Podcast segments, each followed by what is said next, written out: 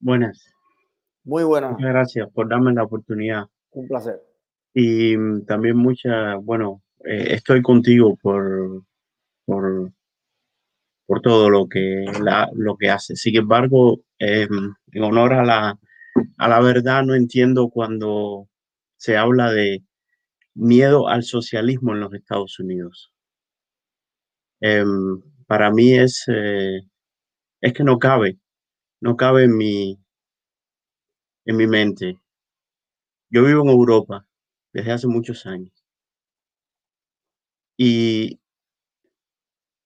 y de verdad piensan, se, se piensa o piensan ustedes cuando hablan del socialismo que Alemania, Noruega, Suecia, Bélgica, Holanda son países socialistas. Polonia, Checoslovaquia, la antigua Checoslovaquia, son países socialistas todavía.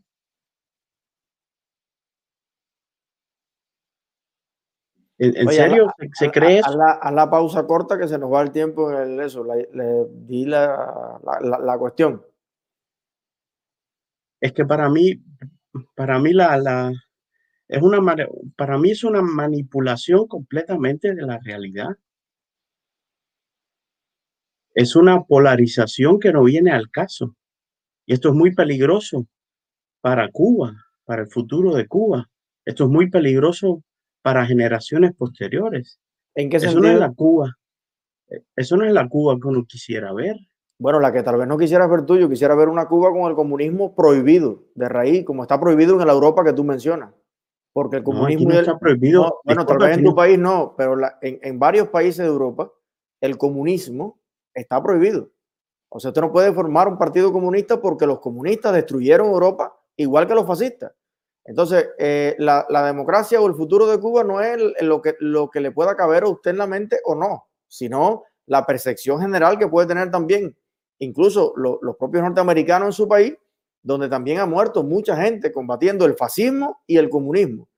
Y perdóneme, pero no es una percepción. Si usted tiene gente incendiando, quemando y vandalizando en todo el país, que se paran en la CNN y le dicen a usted que son marxistas entrenados y ve las fotos con Maduro, ve las fotos con Díaz Canel, dice que pasaron campamento de tres meses en Venezuela formándose y usted ve alcaldes demócratas que ven la destrucción y le impiden a la policía actuar para defender la vida y la propiedad de los norteamericanos. Yo entiendo que usted en Europa no se asuste, pero créame que las personas que le han quemado la guagua, que le han quemado la fábrica, que le quemaron las panaderías y que le destruyeron la ciudad, tienen muchos motivos para estar muy asustados con la escala de la violencia que los revolucionarios marxistas entrenados, por sus propias palabras, no por las mías, han creado en este país. Entonces, no es que sean tontos los norteamericanos, es que a lo mejor han vivido una realidad que no, no la ha vivido usted en su cuadra, en su barrio, en su ciudad. Eh, discúlpame, Eliezer, pero este, estamos hablando de dos cosas muy distintas. Claro que estamos hablando de dos cosas muy distintas. Eh, en primer lugar, yo quiero una Cuba libre, tanto como tú. Lo que no quiere decir que yo quiero una Cuba libre donde a la gente le falte, como en los Estados Unidos le puede faltar a muchos, un seguro médico. Pero eso no tiene que ver nada con, con la discusión que estamos teniendo. O sea, eh, no, es que, es que lo has puesto tú. Es que lo has puesto tú. No, el, le quiero decir el seguro yo, médico. Yo estoy, el, yo estoy el, el, miedo al comunismo que pueden tener algunas personas aquí no es por el tema. Señor, aquí hay mil millones de gente que opina y yo también lo opino que el tema de los seguros médicos en Estados Unidos hay que revisarlo, hay que cambiarlo. Incluso el Obamacare, que es un desastre. El Obamacare es un desastre, hay que sustituirlo por algo mejor. Pero eso no es de lo que se está hablando aquí. Cuando se habla aquí de del, del, del, la tirria que le tiene la gente Y al que- comunismo, no, es porque, no es porque la gente no quiera que pongan un seguro médico, eso es una ton- tontería, eso no. pero eso es lo que dice, eso es lo que dice el presidente que ustedes están apoyando, ¿Qué dice? eh, Trump. Yo sé lo que él dice, hay que sustituir el Obamacare por algo mejor. Y, pero el algo, el algo mejor significa un, un seguro médico para todo el mundo, Pero bueno, eh, primero, accesible a todo el mundo, y, ah, ok, eh, una universidad, una, una, una universidad gratis o accesible para todo el mundo. pero es que, eh, señor, yo entiendo que desde Europa usted tenga esa visión, Aquí no se creen las cosas gratis. Es que ese es el punto. Y por eso Estados Unidos es 78 veces más desarrollado y con más potencia económica, militar que Europa, junta. Europa no es el 3% de este país. Y es precisamente por eso. Ese tema de, pero Trump va a garantizar una, universidad gratis. No, ni la va a garantizar, ni los norteamericanos creen en eso. Los norteamericanos creen que si usted quiere poner un restaurante, usted tiene que pay for it, pay for it. Pida un crédito y monte su restaurante. Y si usted lo que quiere poner es una carrera de abogado para cobrar a la gente 4 mil, 3 mil dólares y hacer su millonario con eso, pay for it. O sea, ¿por qué tenemos que cobrarle al, latino que va a poner una churrasquería y tenemos que regalarle la carrera al abogado? Es otra filosofía. No tiene sentido. Ya usted sabe leer, sabe escribir, tiene educación. La educación no es la, la universitaria. La educación es hasta high school. Aquí tú llegas gratuitamente. Ahora, dentro de las universidades, yo conozco casi todas las familias latinas que yo conozco en Estados Unidos han mandado algún hijo a la universidad, incluso a todos, y ninguno es millonario.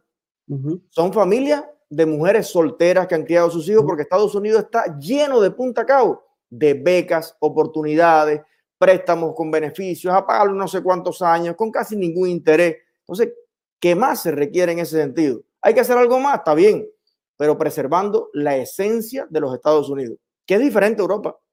Y por eso tiene un resultado diferente a Europa. Fíjate que Europa, si Rusia le va para arriba y no se meten los americanos en eso, en tres días se la echan.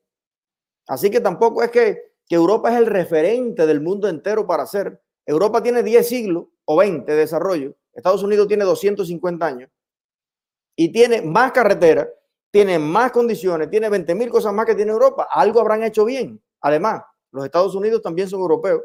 Fueron emigrantes que vinieron huyendo de Europa por todo lo que Europa permitió en su momento y crearon un país nuevo, el país de la libertad, el país de las oportunidades. ¿Por qué ahora tendrían que copiar las fórmulas?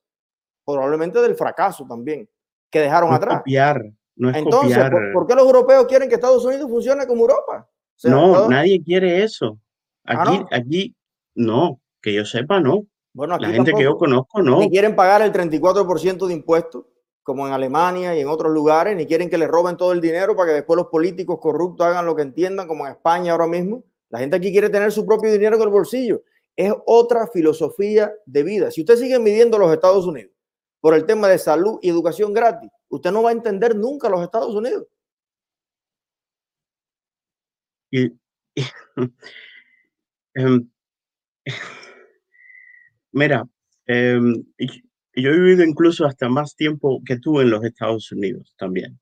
Em, es decir, yo los conozco, que nacieron aquí y tienen 50 años y, y, entienden menos que yo de cualquier cosa. Aquí. Exactamente, exactamente. Es que por eso no, pero eso no quiere decir que hay cosas malas en un sistema y en el otro. Yo lo que hago el punto a reflexionar sobre cosas que en los Estados Unidos, por muy buenas que sean, o aquí, por muy buenas que sean, si se unieran esos dos puntos, sería incluso la democracia ideal, el mundo ideal para todos. Sacar lo bueno de un lugar y sacarlo y dejar lo malo atrás. No es que porque los Estados Unidos sea el país que es, un gran país, no tiene cosas hacerlas mejor y que incluso Europa las hace mejor. Europa, por, por favor, cuando hablo de Europa no hablo de España o de Francia o de, o de la misma Alemania, hablo de, de puntos claves que en Europa, por ejemplo, aquí hay cosas, en, yo vivo en Alemania, hay cosas que en Alemania son así y hay otras que en Francia son mejores.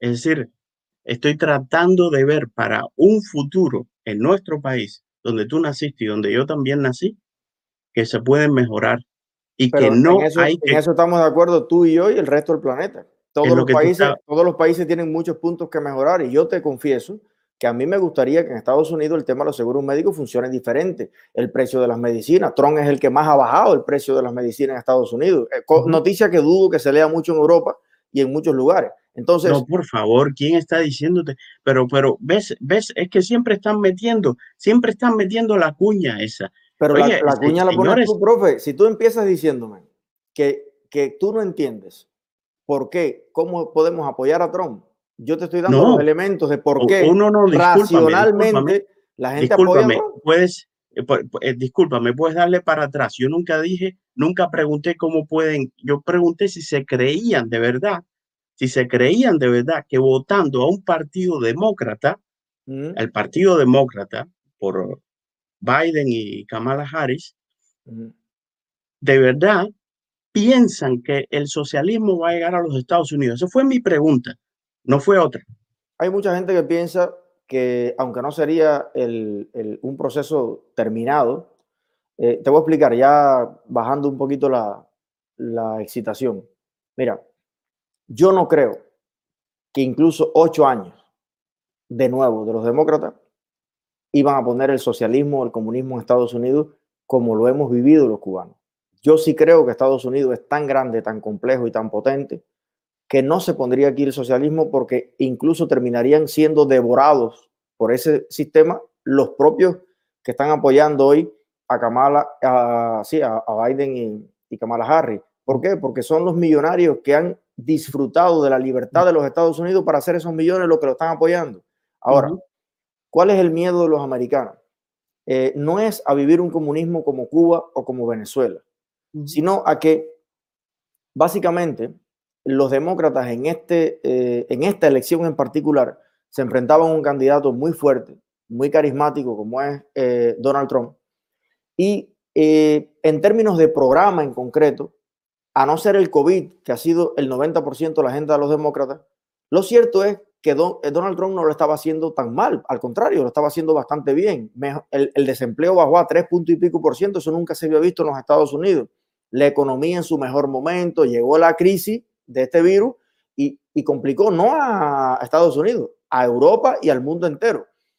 En esa circunstancia, el candidato que tenían ellos, había dos muy fuertes. Estaba eh, Biden, pero también estaba Bernie Sanders, un tipo que claramente ha movido sobre todo a una juventud universitaria y qué sé yo, y que tiene un discurso comunista 90%. Bueno, ok, en esas circunstancias, el Partido Demócrata yo creo que no hubiera ganado ni en un estado en Estados Unidos, porque nos iba bien. Ahora, ¿qué hicieron? Bueno, se aliaron a una serie de movimientos que antes no estaban claramente alineados con los demócratas ni los demócratas con ellos, que son movimientos anarquistas, en mi juicio, delincuenciales, terroristas, como puede ser de Black Lives Antifa, no por las causas, ojo, no por las causas, sino por los métodos. Acuérdate que no hay nadie que tenga causas más justas que un comunista. La igualdad, la dignidad de todo. No, no, no. En, los objetivos nadie tiene diferencia. La diferencia es en los métodos. ¿Cuáles son los métodos? Lo que ellos le llamaron una revolución dentro de Estados Unidos. Entonces, ¿qué fue lo que sucedió? Que las ciudades más violentas de los Estados Unidos, donde más personas de todas las razas mueren, llevan más de 40 años gobernadas por demócratas. Incluso en su consejo de las ciudades están llenos de personas fundamentalmente incluso de la raza negra en muchas ciudades. Y ahí es donde más personas de la raza negra matan. Y los propios afroamericanos decían, hermano, pero no entiendo tu discurso. 98% de las personas de la raza negra que mueren en Estados Unidos mueren a manos de otra persona de la raza negra. De cada 40 millones de interacciones con un policía, que además el tipo estaba armado, 20 mil circunstancias, muere una persona. Entonces, ¿dónde está la estadística que sostiene que tú me estás diciendo que Estados Unidos es un país racista institucionalmente, si es un país que aquí progresan todas las razas, aquí progresan los mexicanos, los cubanos, los chinos, los indios, los árabes, todo el mundo, como en ningún otro país del mundo. Si tú coges a la población afroamericana de Estados Unidos y haces un país con ellos nada más, con sus ingresos y con sus estadísticas, son la novena economía del mundo. Solamente sacando a la población afroamericana. Entonces, ¿qué pasa? ¿Qué es lo que les reprocho yo a los demócratas? Que utilizaron una estrategia para ganar estas elecciones realmente fraudulenta. ¿En qué sentido? Bueno, la estrategia que utilizó también Fidel Castro para llegar al poder en Cuba. Hacer ver en un conglomerado de medios que Estados Unidos, en vez de ser el país que era, con baja desempleo, con alto crecimiento, con tal, era el peor país del mundo. Y que Estados Unidos, eh, o sea, Donald Trump, ha propiciado y prácticamente ha creado, antes era el Edén, hace cuatro años llegó Donald Trump y ahora Estados Unidos es un país racista, discriminador, terrible. Alimentaron esa llama, alimentaron ese odio. La gente se sintió empoderado de salir a hacer justicia por su mano y vimos los hechos vandálicos más graves que se han visto en las últimas décadas de este país. En guerra los Estados Unidos no se había visto eso. Entonces la gente cuando vio esa impunidad apoyada por los demócratas, cuando tú le ibas a poner 10 dólares a hablar a Aymara, ¿a dónde te llevaban, doctor? A la página web de los demócratas. Ellos eran los que recaudaban dinero para a Aymara. Entonces yo creo que la ciudadanía norteamericana eh, está muy incómoda con esa situación. Ellos, yo creo, y yo no soy ciudadano americano, pero a mí me hubiera gustado tanto que Biden o Kamala hubieran hecho un llamado a la cordura en su momento. Trump no, porque todo eso era contra Trump. Trump tenía que defenderse, pero decir, no, nosotros nos separamos de la violencia, nos separamos de todo esto. Nosotros no somos de extrema izquierda, nosotros hemos sido de centro históricamente. Realmente la extrema izquierda aquí, el comunismo y el socialismo nunca ha sido un discurso que prenda en los Estados Unidos, pero al contrario, lo que hicieron fue apoyar y aumentar la gasolina en eso, al punto que llegaron a pararse en televisión nacional personas aquí a decir que si no les daban lo que querían, iban a quemar Estados Unidos completo. Entonces, ¿entiendes ahora por qué? No es que la gente tenga miedo de que no, van a poner aquí a Cuba y a Venezuela. No, la gente tiene miedo del caos, de la violencia, de una guerra civil, de la impunidad. ¿Sabes por qué? Porque eso siempre ha sido muy latinoamericano. En Estados Unidos la noción de que el que la hace la paga y que la ley es muy fuerte y muy sólida y brinda seguridad y paz ha sido la noción más importante que han tenido los ciudadanos libres en este país. Entonces, no interpretes cuando, cuando se habla de eso como que la gente cree que va a, a poner aquí el comunismo a rajatabla como lo hemos conocido. Es que la gente no quiere empoderar a los sectores radicales y violentos de la sociedad amparados en el Partido Demócrata. No sé si se entiende lo que, te, lo que te estoy explicando. Perfectamente, perfectamente y estoy de acuerdo contigo. Ahora, es un discurso muy simplista. Has olvidado una parte. Dime, has olvidado una dime parte. El, el, el, discurso profundo tuyo, yo te entiendo. El, no, es que has olvidado una parte. La no, otra no parte lo he olvidado. Acuérdate que yo soy, yo soy parte, yo no soy neutral. Yo, yo lo confieso. Yo soy, uh -huh. yo, yo uh -huh. me inclino por, por una sí. parte de la sociedad y por eso soy de derecha pero respeto mucho otras posiciones. Yo no, incluso, discúlpame, yo no creo ni que tú, yo creo que, que tú no eres de derechas. ¿eh? Bueno, pues eh, yo bien. creo que tú eres, tú, tú eres eh, liberal. Es el, el, el, discurso liberal que, que en Europa es muy común y que en un, un sistema uh, norteamericano existe los lo demócratas y los republicanos. Es algo que, que nosotros deberíamos estudiar. Bueno, dime, en, dime en, la parte que yo olvidé, por favor. La, la, parte que olvidaste para mí es eh, muy importante también y te doy toda la razón en las cosas que has dicho, ¿eh? y es la parte de la figura institucional del presidente. Uh -huh. En Estados Unidos, la palabra del presidente vale mucho. No es tanto, no vale tanto como la palabra de la Merkel aquí en Alemania. ¿Por qué? Porque la figura del presidente es eso, una figura representativa. Y tener, a, y tener a Trump diciendo por una parte a los pro boy, stand by, es muy feo. Estamos feo, hablando de un grupo, estamos hablando de un grupo que tú lo sabes mejor que yo. Seguramente, neofascista, neofascista, que no. Bueno, es un cubano, de hecho, el que dirige ese, ese grupo, Sí. Eh, acuérdate que aquí todo lo que defienda a Donald Trump es fascista, es racista. No, no, no, no, no, no. Ahora te hago una no, pregunta. No, no, no, discúlpame, discúlpame, sí, sí, pero, eso, pero, no es, eso no es verdad. Yo ni creo tiempo, que tú seas fascista tiempo, pero para, para, para, para, pararnos en ese punto, ¿cómo se llama el grupo que mencionaste? Pro Boy. Pro Boy. Te voy a hacer una pregunta concreta. Uh -huh. En ese mismo tiempo que estaba sucediendo eso, uh -huh. mencióname cuántas personas fueron golpeadas, asaltadas y quemadas por ese grupo. No, no, no, no, no tengo ese dato. No, no lo, no, no lo tenemos nosotros tampoco porque fue cero. Ah. Ah, eso, okay. eso uh -huh. que son, desde tu punto de vista, el gran peligro de la sociedad norteamericana, no Mm. asaltaron, quemaron ni mataron a una sola persona. Discúlpame, no para Ahora, mí, lo dice el FBI. víctimas- Discúlpame, lo dice el FBI. Lo dice Mm. una institución norteamericana. No lo digo yo. Ideológicamente, mira, en este país hay Discúlpame. libertad. ok, yo te Discúlpame, pero lo dice el FBI, no lo digo yo. Pero entiendo, el FBI también dice que Antifa 20 mil cosas. Pero, Exactamente. Ok, pero. tiene la razón. Está bien. Tiene la razón. pero vamos a hacer una clara diferenciación entre lo que puede ser. Mira, yo te voy a decir una cosa. En Estados Unidos tú puedes legalmente decir, yo detesto los negros. Ese es tu prejuicio personal. Legalmente tú no quieres saber de los negros, no quieres saber. Listo. Como mismo hay muchos negros que dicen, yo detesto los blancos. Aquí existe. Ahora, lo que tú no puedes hacer en los Estados Unidos es pasar de esa libertad de expresión o de opinión que tú tengas a hacer algo contra esas personas a las que tú le manifiestas eso. Los pro o los que tú quieras pueden tener esa ideología, pero lo que ha visto el pueblo norteamericano no ha sido a los pro quemándole los negocios a la gente, robándole las cosas a la gente, destruyendo a la gente. A quienes se ha visto haciendo eso es a la extrema izquierda.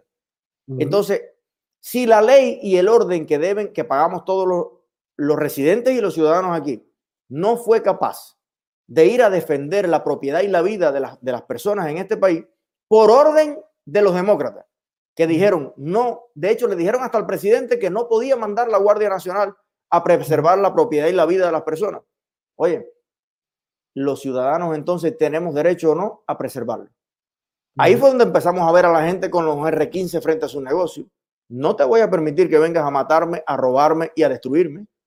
Y ese fue uno de los grupos que canalizó esa energía y que dijo, mira, mi ciudad no la vas a destruir.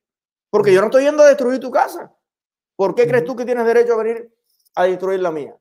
Y han sido milicias ciudadanas que no han matado a nadie. Lo que han hecho es pararse al frente de lo suyo y decir, esto no lo vas a quemar. Y eso son los malos. verdad. Eso, no es verdad. ¿Cuál es la verdad? Que no han matado a nadie.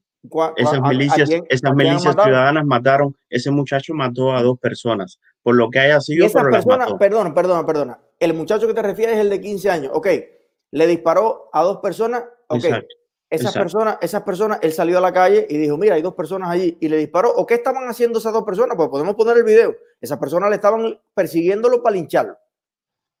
Puede ser. Ah, ah, ah, bueno, pero es que así no podemos analizar el mundo. Si yo ando con un arma por la calle porque la segunda enmienda me lo, me lo permite para mi seguridad, me van para arriba 20 personas. Ah, yo no puedo disparar porque lo dices tú. No, porque si no el muerto lo voy a poner yo. Es lo que, es lo que hace falta entender de una buena vez.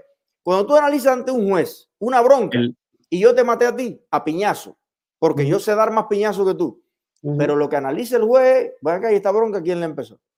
Yo estaba tranquilo con mi familia tomándome un refresco, llegaste tú, me, me, ofendiste, me gritaste, me viraste la mesa, empezamos a fajarnos y como yo soy boxeador, te di un golpe y te moriste. Pero el culpable eres tú. Entonces, la gente que ha defendido la propiedad y la vida y la ciudad de los norteamericanos no ha ido a la casa de los otros a decirle, oye, no, porque como tú eres de ese color, yo a ti no ha pasado eso. Han jugado a la defensiva. Aquí, ¿quién ha ido a la ofensiva y quién ha ido a la defensiva? Eso es importante aparte del resultado final, mira, este tiraba mejor que el otro. Pero acá, y tú no viste el auto con dos gemelitos adentro, que estos manifestantes le tiraron cócteles molotov y se incendió el carro y se quemó las manos del padre para poder zafar los cordones y salvar a sus hijos adentro.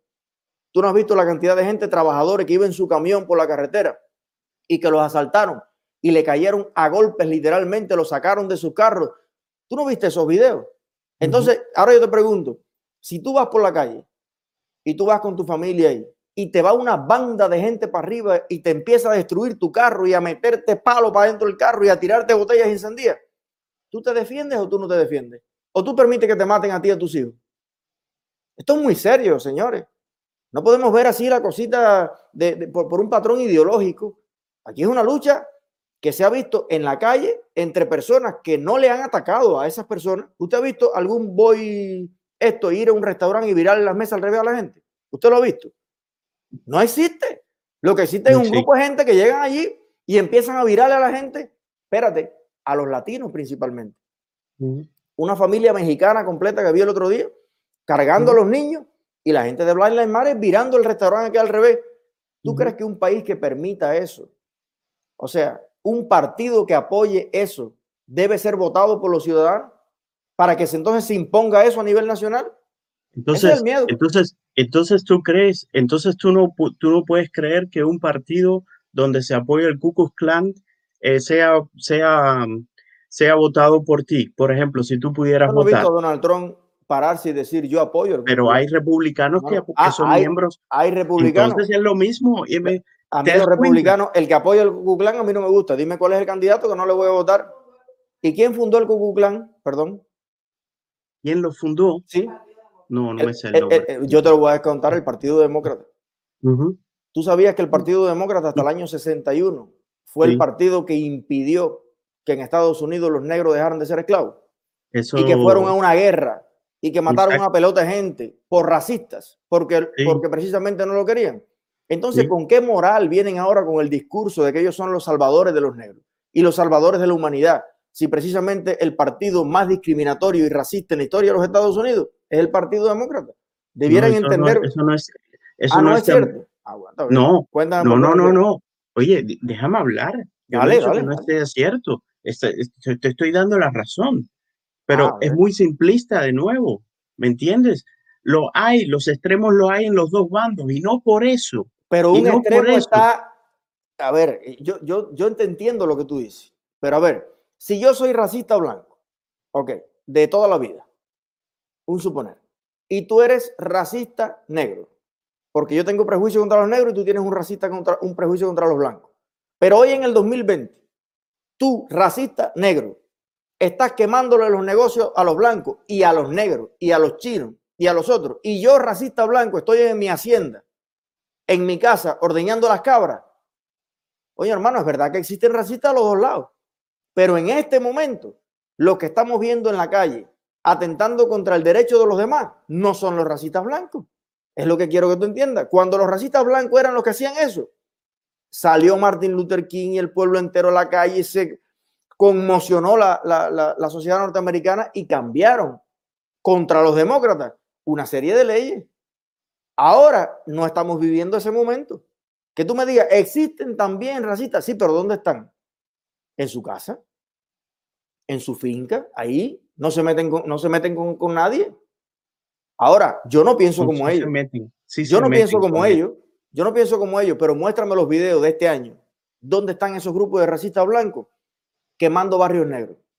Muéstramelo y a lo mejor yo te digo, coño, ¿verdad? Ese no lo había visto. Búscame ahí, haz un googleo a ver si encontramos algo. Em, no, yo lo que sí he visto, que los ha visto todo el mundo, son, y para ustedes puede ser que no sea parte del racismo, es policías blancos matando a a, negros. Entonces, entonces, el, entonces el simplista eres tú. Ah, Porque de hecho, en los dos meses que duró toda esta contienda, murieron muchos más oficiales negros de la policía que delincuentes negros. Entonces, eh, la verdad delincuentes, es que en delincuentes, sí, sí, no por policías. No por policías. Pero hermano, si es que los policías no van aquí a buscar a ninguna persona eh, eh, honorable, Aquí la gente que vive 60 años en este país jamás en la vida conversa con un policía. El policía nada más que va a intervenir en un momento donde se está dando un acto delincuencial. Ah, que el policía tiró primero que el otro, porque si no muere el policía también. Eso es un análisis súper simplista también de tu parte. Es algo que hemos dedicado aquí directas enteras a analizar. pero, pero no me puedes decir que el, que el, que, el asesinato, porque es un asesinato de, del Floyd este, eh, eh, discúlpame. Pero estábamos hablando de Floyd específicamente, porque no, no, yo, yo no había empezado a hablar de Floyd. En Estados Unidos, no, yo te hablé, han existido y existen excesos de la policía que han terminado con una persona muerta de cualquier raza, negro, blanco, chino. Ven acá, ¿y dónde está el que, el que, desde tu punto de vista, asesinó a Floyd? ¿Dónde está? ¿Dónde tiene que estar preso ¿Dónde están, ¿dónde, ¿Dónde están las personas de la raza negra que causan el 54% de los asesinatos en este país? Presos también. Entonces, asesino por asesino, asesino al cuadrado. Si un policía mata injustificadamente a una persona de cualquier raza, preso. Si esa persona de cualquier raza mata a cualquier otro ciudadano, preso. Es que eso, ese es el funcionamiento de la sociedad. O sea, ¿eso justifica que salga la gente ahora a quemarle la casa a los demás? No, entonces, por supuesto que no, por supuesto que no. Pero tampoco, no, el entonces, el entonces no es porque nosotros dos somos blancos, ¿me entiendes? Y no vamos a tener esos problemas que tienen, si, que tienen negros. Pero yo los tengo también. Disculpa, no yo, yo, yo, oye, el, el tema de Floyd fue una cosa que unió a los americanos. Aquí estábamos los blancos, los latinos y los rusos y los japoneses. Todo el mundo está de acuerdo en que lo de Floyd fue un desastre. Eso todo el mundo lo compartía. Con lo que no estamos de acuerdo es con lo que pasó después.